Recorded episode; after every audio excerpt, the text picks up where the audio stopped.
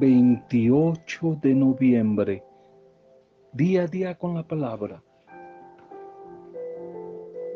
La autoridad hace a algunos crecer, madurar, y a otros, en cambio, hincharse, volverse soberbios y orgullosos. El que es el mayor de ustedes, sea su servidor porque el que se enaltece será humillado y el que se humilla será enaltecido. Evangelio de Mateo 23, 11 al 12. Un bendecido domingo a cada uno de ustedes. Domingo, final del año litúrgico, comienzo del nuevo año litúrgico. Bendecida sea tu familia, un saludo para ella, un domingo de bendición para las diferentes comunidades, grupos, a todos los que les llega este audio. Un saludo a todos los que están de cumpleaños, a todos los que están de cumpleaños. En este domingo, Día del Señor, el primer domingo del Adviento, donde el Señor nos invita a estar despiertos y vigilantes.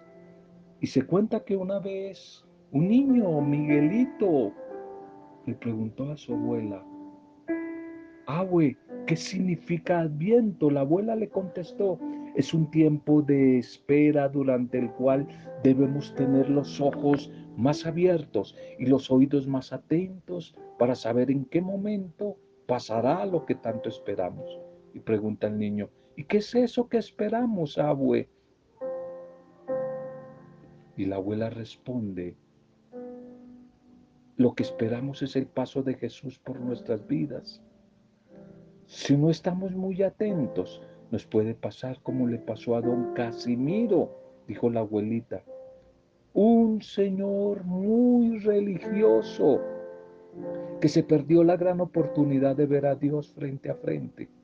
Y enseguida la abuelita le contó esta historia a Miguelito, su nieto. Hace mucho tiempo, en un país muy lejano, había un hombre muy religioso llamado Casimiro. Todos los días le pedía a Jesús que le dejara ver su rostro. El hombre tenía mucha fe, rezaba mucho, pero no quería morir sin haber visto a Jesús frente a frente. Y un buen día estando allí en la iglesia, escuchó una voz en su interior que le decía, Casimiro, ha llegado el tiempo en el que me podrás ver. Mañana iré a visitarte a tu casa. Espérame y lo verás. No faltaré. Casimiro se puso contento, volvió rápido a su casa y se puso a preparar todo para su encuentro con Jesús. Barrió, asió la casa, puso en la puerta una bella alfombra nueva, preparó buena comida, galletas, torta, manjares, vino, bebidas, para ofrecerle lo mejor de la merienda a Jesús. Al día siguiente, Casimiro se puso a la puerta de su casa con la torta, las galletas, golosinas, frutas. Todo lo colocó sobre una mesa y pasaba el tiempo y las horas y no aparecía Jesús. De pronto pasó por allí un niño jugando solo, se quedó mirando la torta, las golosinas y se fue acercando poco a poco, jugando cada vez más cerca de la mesa de los alimentos. Estuvo allí un buen rato hasta que Casimiro lo regañó y le dijo, vete de acá, niñito, vete de mi casa porque estoy esperando un visitante muy importante, muy ilustre. No estoy dispuesto a que tú te comas lo que le he preparado a él para comer. El niño se fue con hambre y muy triste a jugar a otra parte. Un poco más tarde se acercó a la mesa una viejecita, una viejecita pobre que tenía la ropa y los zapatos muy sucios. Era una viejecita conocida en el vecindario. Se acercó a la puerta de la casa de Casimiro para pedir una limosna, como acostumbraba siempre.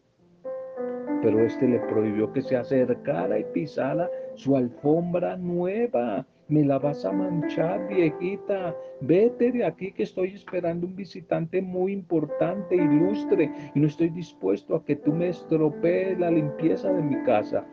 La viejita se fue muy triste a pedir una limosna en otra parte. Pasaba el tiempo y Jesús no aparecía. Y ya por la tarde vino un vecino corriendo y le pidió a don Casimiro que le ayudara a sacar su carro de un hueco en el que había caído por accidente. Pero Casimiro dijo, no puedo dejar mi casa sola porque estoy esperando un visitante muy importante. Estoy esperando un visitante muy, muy ilustre y no estoy dispuesto a que venga y no me encuentre. El vecino se fue muy triste a pedir ayuda en otra parte. Y cayó la noche y Jesús no apareció. Y al otro día don Casimiro se fue a la iglesia a preguntarle a Dios por qué no había cumplido su promesa, por qué me fallaste si yo te estaba esperando, lo preparé todo, por qué no cumpliste tu promesa de ir a visitarme a mi casa. Hubo un tiempo de silencio, Dios que callaba. De pronto Casimiro escuchó una voz que le decía en su interior, Fui y no me reconociste. Yo fui, yo era el niño que esperaba que me dieras un poco de torta y algunas golosinas para alegrarme la vida.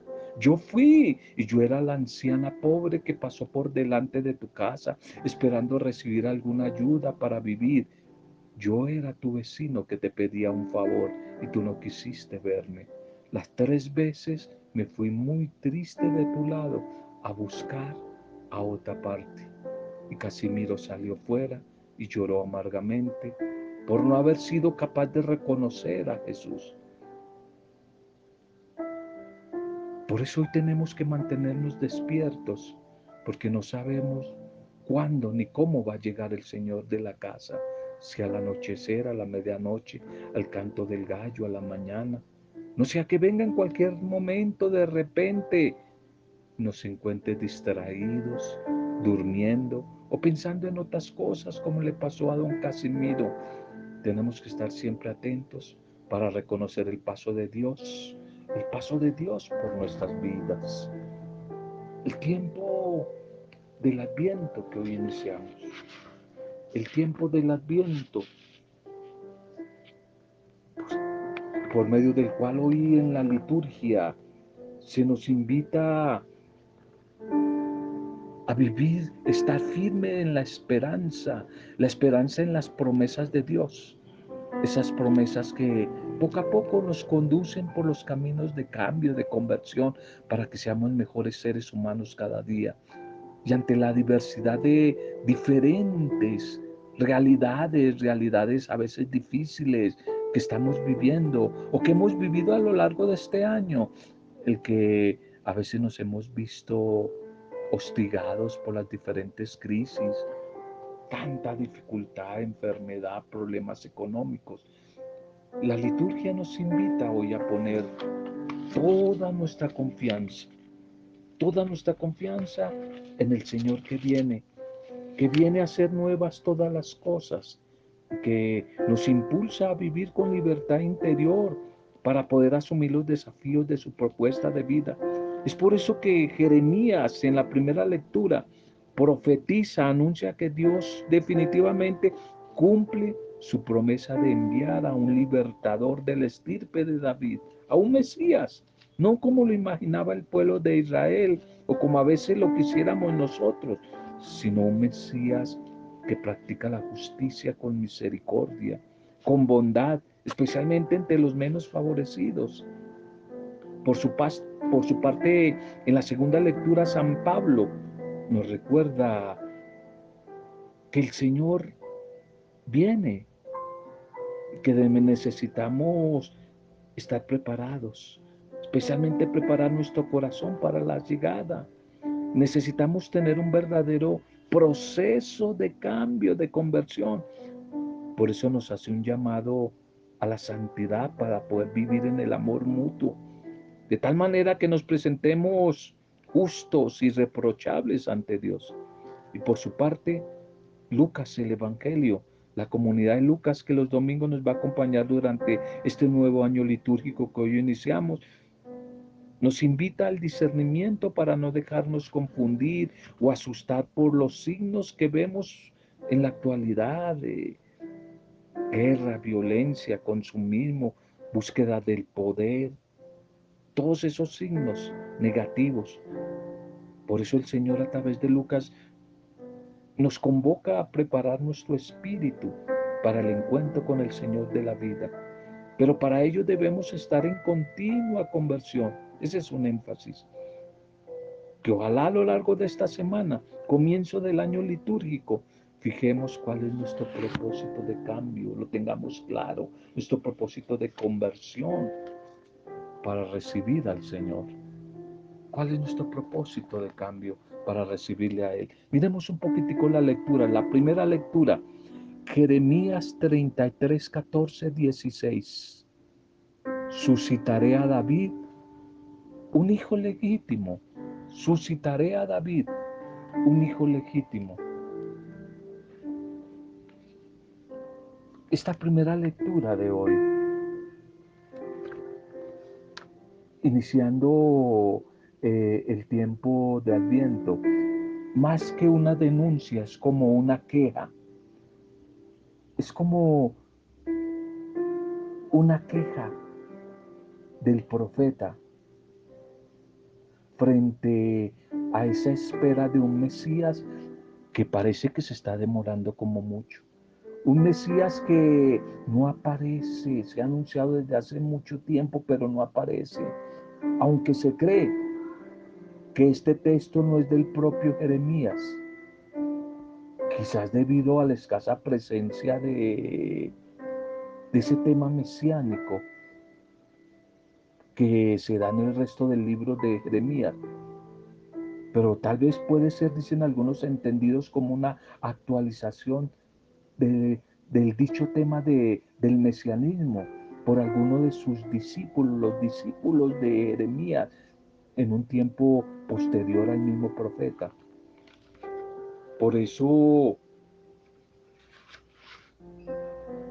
eh, esta lectura nos quiere un poco como ubicar, ubicar en este tiempo, domingo de Adviento, que nos sirve de puente entre el tiempo ordinario que termina y un nuevo ciclo de esperanza, de esperanza que, que comienza, una esperanza en el Espíritu que va a ser quizás una de las palabras claves del Adviento. Y el profeta Jeremías tal vez ubica su comunidad o su espiritualidad o el tiempo de su escrito, tal vez posterior allí a la destrucción de Jerusalén, hacia el año 587 a.C.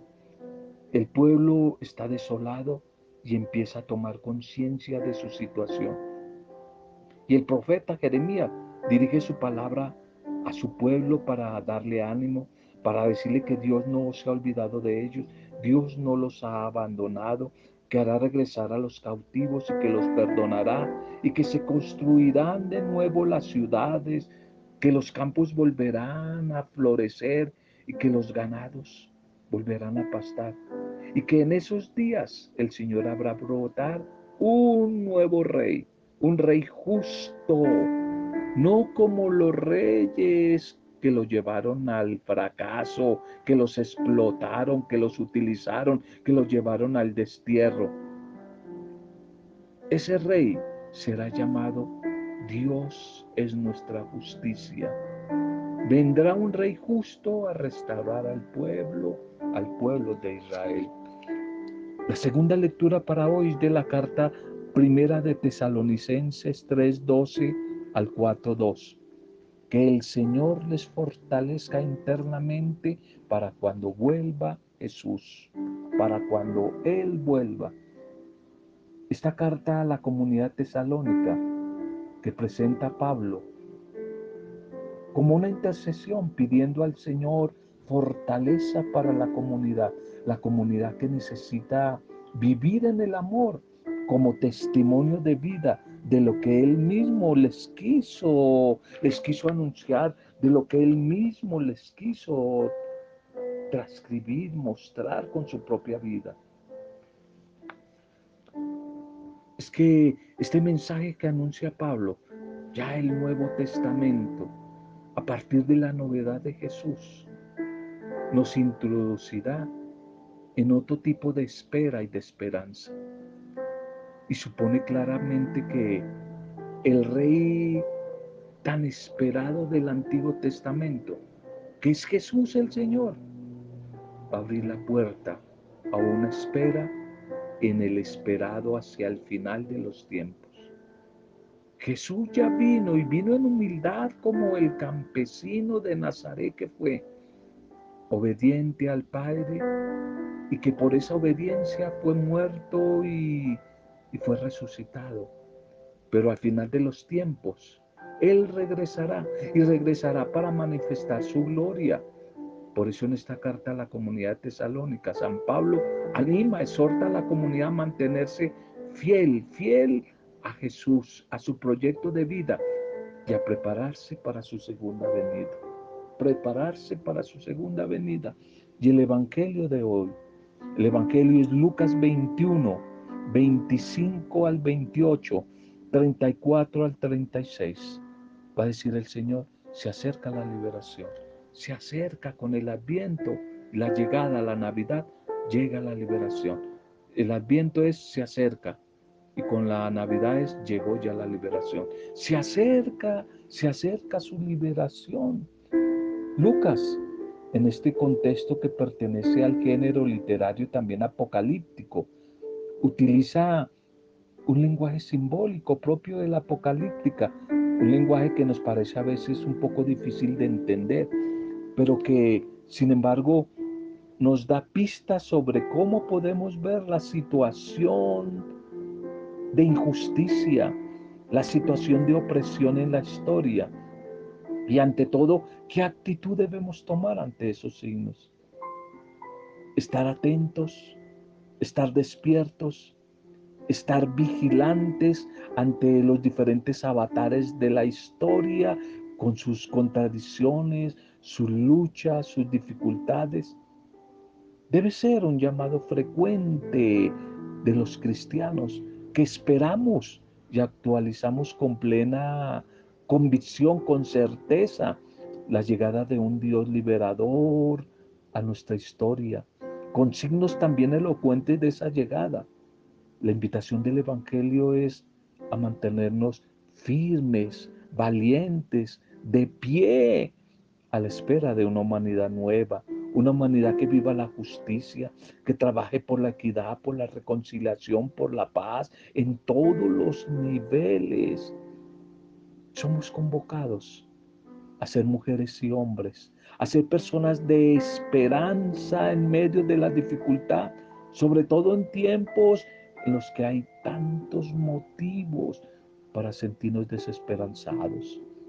Guerras, violencia, injusticia, inseguridad, hambre, maltrato familiar, machismo, personas abandonadas, drogadicción, pandemias, etcétera, etcétera.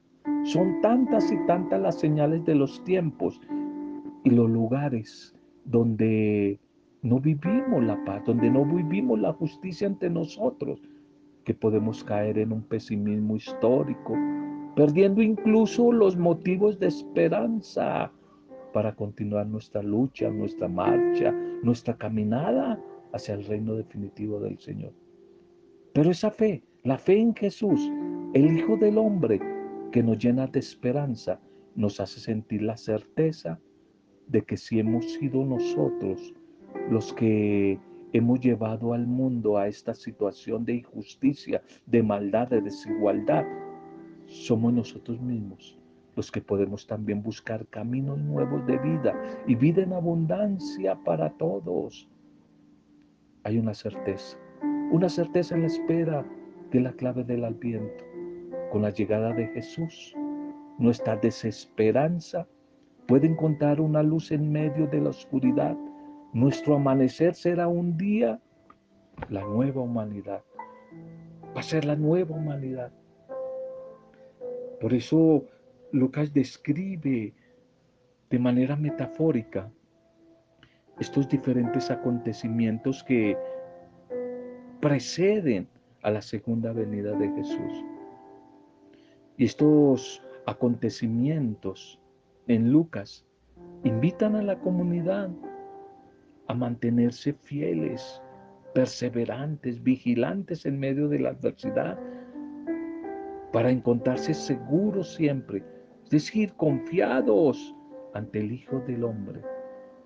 Jesús cumplió las promesas del Antiguo Testamento.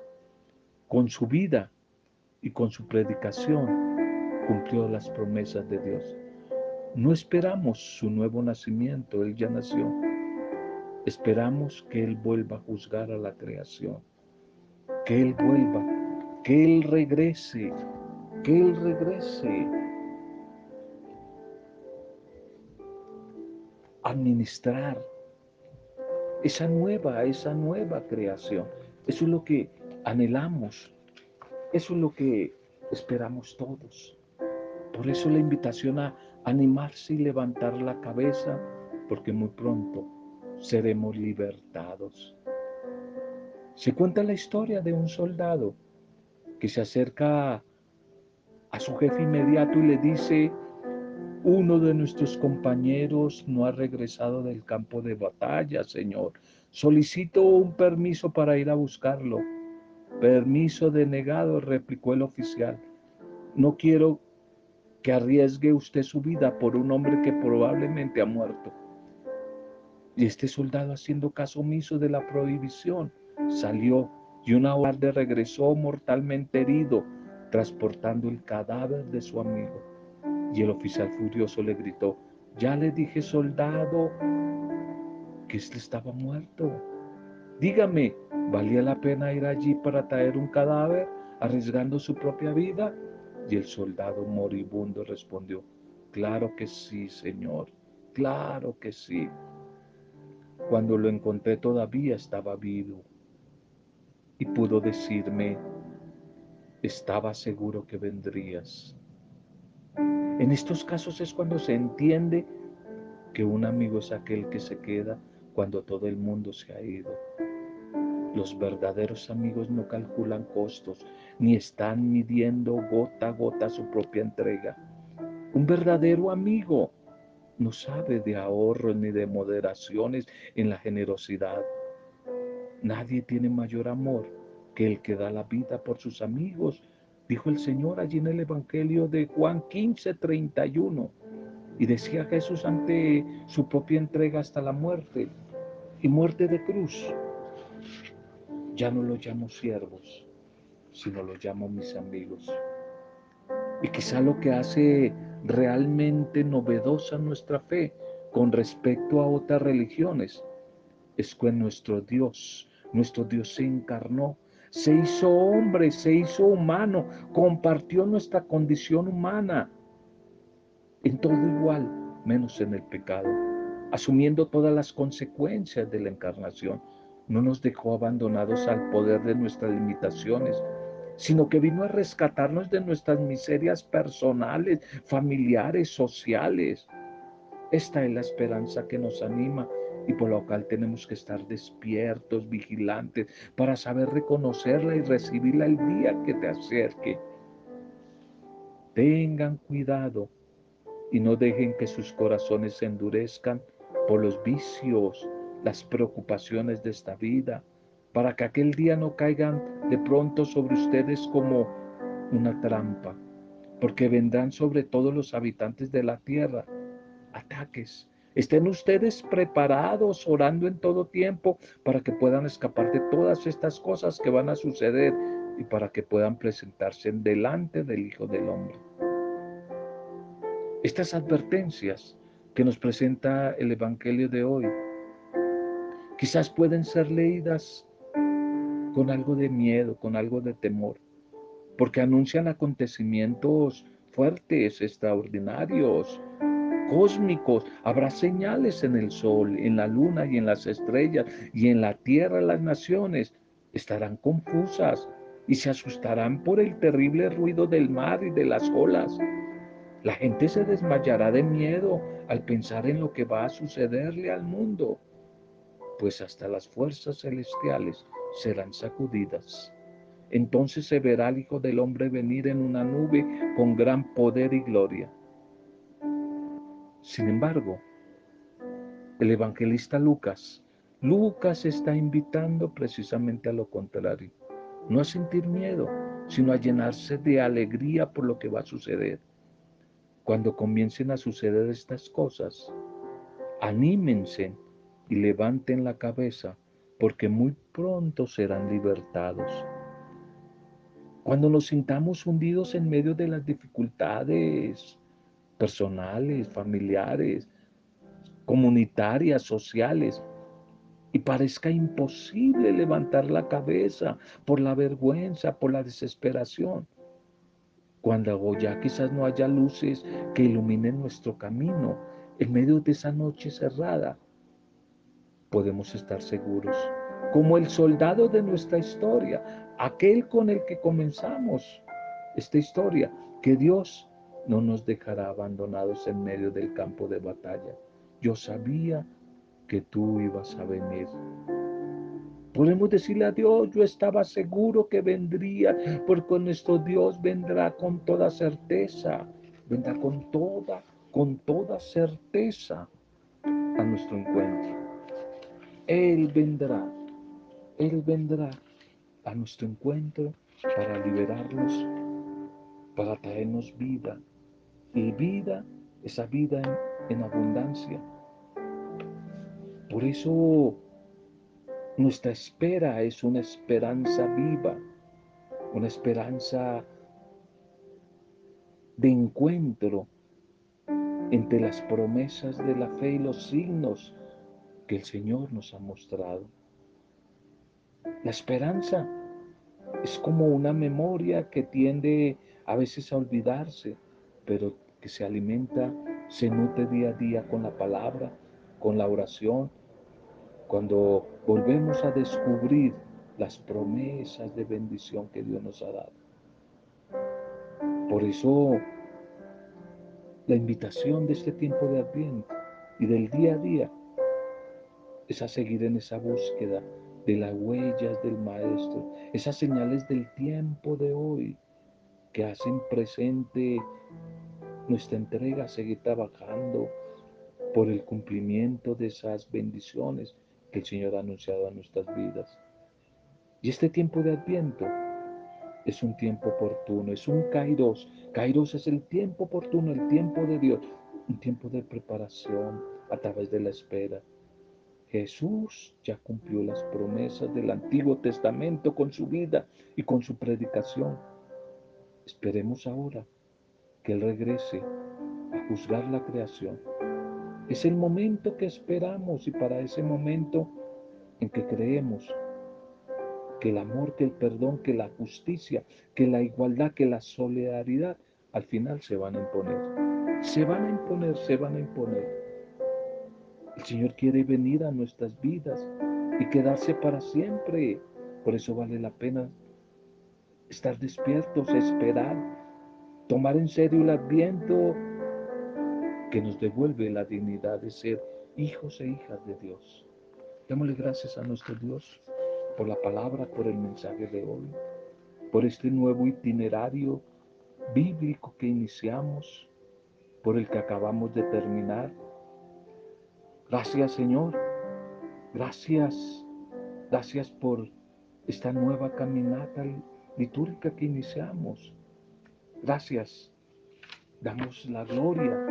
Damos la alabanza, buen Padre Dios, a ti. Bendito seas. Alabado seas por todo el, el anterior año litúrgico.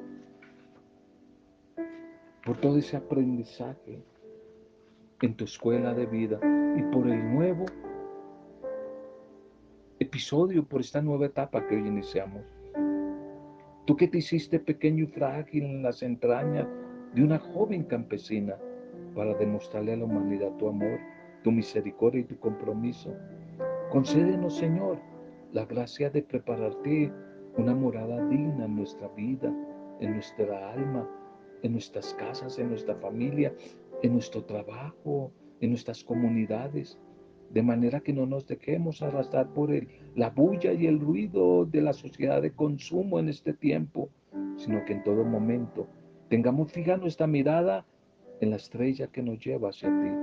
Permítenos, buen Señor, crecer en fidelidad y generosidad, de manera que estemos siempre dispuestos a dejarlo todo con tal de hacer lo que a ti te agrada.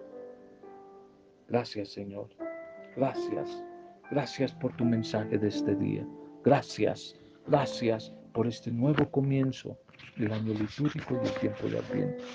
Que la palabra compartida se convierta en bendición a nuestra vida, a nuestras familias, comunidades, grupos, parroquias, empresas, barrios, amistades, nuestro país y el mundo, Señor. Compartimos este mensaje desde el poder intercesor de tu Santo Espíritu para gloria, alabanza y adoración tuya, Padre Dios, en el nombre de Jesucristo el Señor, en el nombre de Él con acción de gracias y alabanzas, de Jesucristo el Mesías, Jesucristo el esperado y el naciente, en el nombre de Él hemos compartido el mensaje de hoy. Amén. Roberto Samudio de día a día con la palabra.